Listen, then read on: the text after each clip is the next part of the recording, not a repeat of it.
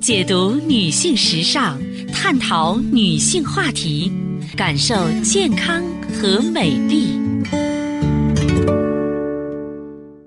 芳华之声，认真倾听。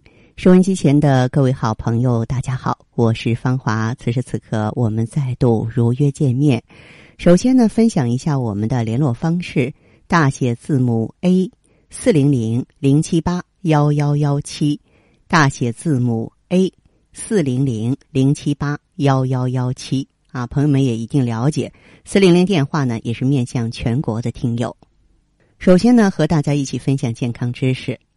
听众朋友，在平时生活中，大家可能都会经历过这样的体验，就是保持某个姿势久了以后呢，会明显感觉到自己的四肢已经不属于自己了。比如说。晚上睡觉的时候姿势不对，会压着腿脚发麻；开会或者听课的时候翘着二郎腿，也会导致腿脚发麻，等等等等。不过呀，这些都是由于姿势不对或者说习惯不好，从而引起的腿脚发麻。但是在平常的生活中，也有一部分人呢，经常会出现同样的症状，不过不是因为。坐姿或睡姿，而是因为身体这些部位可能出现了一些病变，所以才会手脚发麻或者四肢发麻，来发出求救信号。那这个时候就需要引起大家伙的注意了。那么，首先来说呢，就是你要考虑到腰椎有没有问题，因为很多从事重体力活的人群，由于长期的搬运重物或是经常呢腰椎受压，那么。时间久了以后的话呢，呃，可以说呢，就是呃，我们就出现这个部位的椎间盘突出了。由于腰椎这个部位啊，不仅有椎间盘存在，还包括了血管、神经啊从这里经过，恰好这个部位又非常的狭窄，所以如果出现了椎间盘被压迫了，或者说因为其他的原因导致神经被压迫了。都会造成呢腿脚发麻，为什么呢？这是因为下肢的神经被椎间盘给压迫了，由此产生了麻木感。如果能够接触到这样的压迫感，那么腿脚啊也就不会再有麻木的感觉了。再一个就是颈椎的问题啊，经常会有一些人出现这样的情况，那就是头晕啊，伴随上肢麻木的感觉。那这些症状呢，其实非常典型，就是颈椎出问题了。由于受电子产品的影响，很多人都喜欢低头玩手机啊。时间久了以后呢，颈椎就会明显受到压迫，进而产生所谓的颈椎疾病。跟腰椎一样，这个部位呢会有血管和神经通过。当他们被压迫之后，就会影响大脑的血供，同时也会造成上肢的麻木感增强。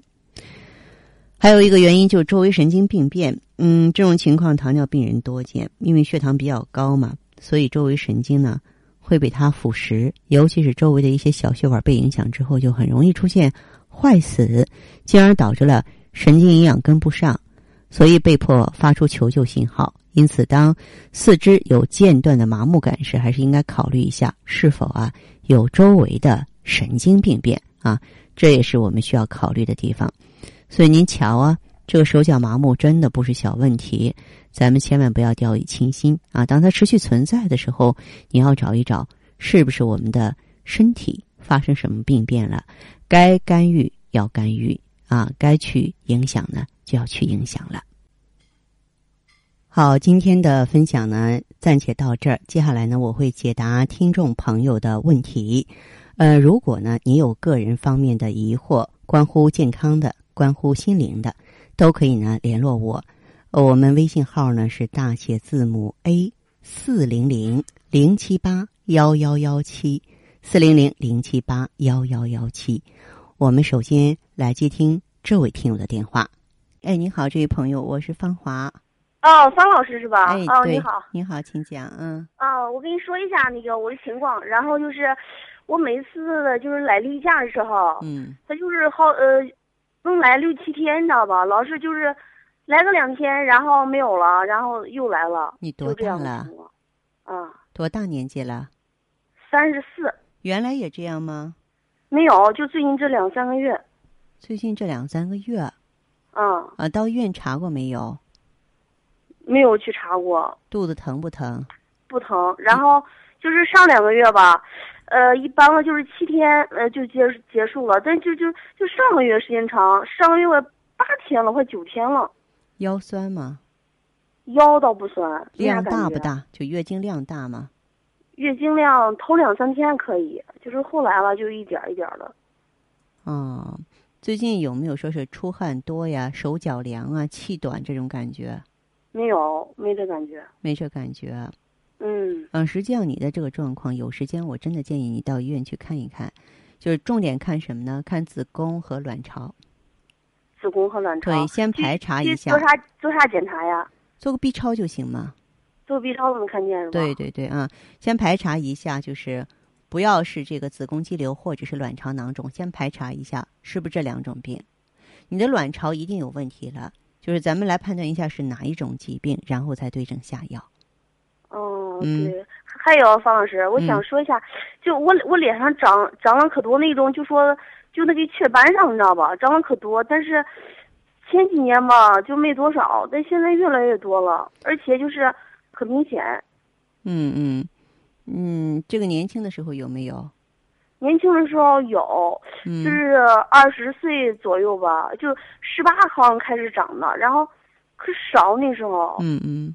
但是现在就是生完孩子之后，我特别说明一下，斑它有很多种性质的斑，雀斑呀，这个像妊娠斑呀、黄褐斑呀，哈，这个这个消斑它有这么一个规律。如果说你的斑是雀斑或者那种雀斑痣，就从小就有的，那个真的是恢复起来挺困难的啊。但是呢，如果说我们年轻那会儿没有，说后来又出现的，这个一般呢都跟女人的。这个循环障碍，循环障碍，然后呢，就是说是咱们体内的代谢垃圾，因为脸上它是咱们一个循环末端嘛，不能够及时排出体外来，这种情况基本上咱们都可以消退掉。这个我就说问，就说他这个是不是内分泌失调导致的呀？嗯，这个本来就是内分泌失调的一种表现呀。这本来就内分泌失调，你别看这种，我我再反过来问你一个问题，你知道内分泌失调是什么病吗？我不知道。对，所以你们有的时候都振振有词的说这个呀，说那个呀。不是，我听别人说了，他说是内不不是考你哈，就是因为女人之间嘛，说话咱们口无遮拦哈。没事没事啊，内分泌失调是卵巢病。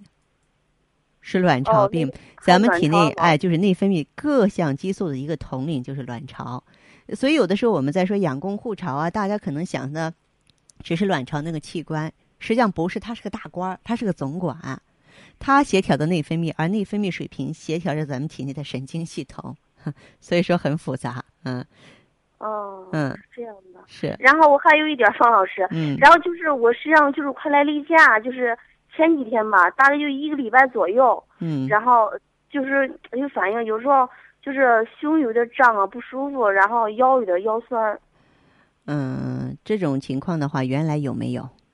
原来没有。原来没有的话，就是如果说我们到医院去做妇科查体的话，也去查一查乳腺。查查乳腺。我怀疑你还真是盆腔有问题，就刚才我说的卵巢啊、子宫啊，应该是有点问题了。就是我们不要拿以前的健康来对照自己，可能我们原来很健康哈，嗯，很年轻，但是一年的身体一个样，一天的身体一个样，对吧？哦，嗯，行，那你说就我这个就去医院做个 B 超都行是吧？对，做个 B 超，那么可以做个乳透，做个乳透，对，就是还化验那种，他说那是白带之类的，还用化验吗？你白带发黄吗？下身瘙痒吗？没有，没感觉。没有的话就不用。就不要对，哦，你，到正规医院去好吗？你不要到什么专科医院、小医院哈。哦，那行。哎，到正规大医院去哈。行，等等等做完了，到我再给你打电话。可以，哎，好，这样。好，谢谢你，方老师。嗯，再见。啊，好，再见。好的，听众朋友，节目进行到这儿的时候，所剩时间不多了，感谢关注，下次再见。